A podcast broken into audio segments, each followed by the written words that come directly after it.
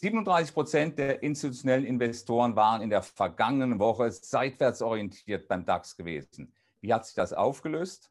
Die Antwort darauf bekommen Sie gleich. Die Börse Frankfurt Sentiment Analyse. Jeden Mittwoch als Podcast. Zum Abonnieren fast überall, wo es Podcasts gibt. Hallo Joachim, der DAX hat in dieser Woche schon wieder eine Rekordmarke gerissen. Auffällig das Ergebnis unserer heutigen Anlegerbefragung, dass die Professionellen noch gar nicht in der Sommerpause zu sein scheinen, sondern tatsächlich ziemlich viele von ihnen auf die Shortseite gewechselt sind. Wie erklärst du dir diese Aktivität, diese spontane? Ja, in der Tat, äh, da ist ein bisschen Bewegung reingekommen, aber nicht äh, in Richtung neue Allzeithochs, nicht in Richtung Aufwärtstrends, sondern die institutionellen Investoren, die wir jede Woche befragen, äh, die haben sich tatsächlich in Richtung Pessimismus mehrheitlich bewegt.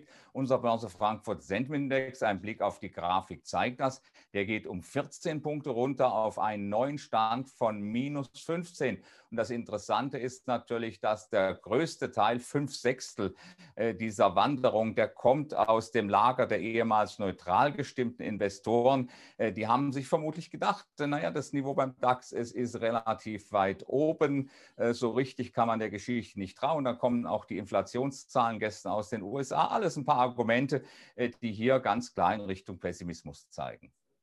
Die Privatanleger haben sich dagegen in die andere Richtung bewegt, also haben anscheinend eine andere Erwartung an Aktienpreise. Woher kommt der Unterschied?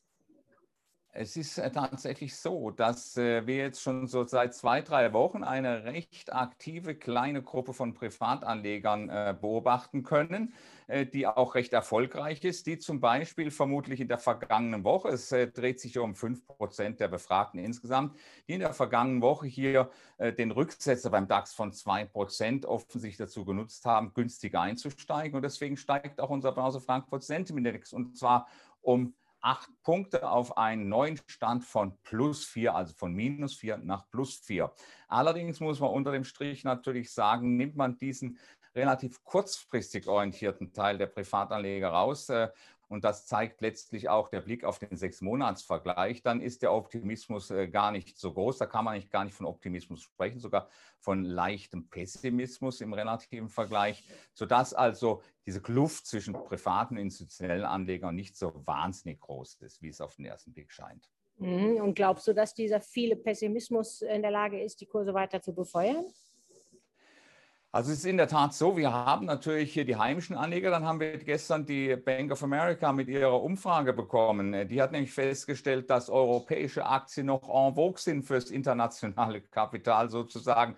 Äh, die befragten Fondsmanager, die gaben nämlich äh, an, übergewichtet zu sein in europäischen Aktien. Netto waren das 45 Prozent der Befragten. Das ist eine ganze Menge. Das heißt also, wir haben hier die internationalen Fondsmanager gegenüber den heimischen. Die haben also gegensätzliche Ansichten. Und ich glaube auch nicht, dass die heimischen Investoren tatsächlich hier auf Bässe setzen, sondern da geht es um äh, zwei, drei Prozent Bewegung, also im Prinzip in Richtung 15.250, 15.300. Da würde ich die Nachfrage dieser Investoren auch wieder erwarten, äh, sodass wir also insgesamt von einem gut gehaltenen DAX ausgehen können.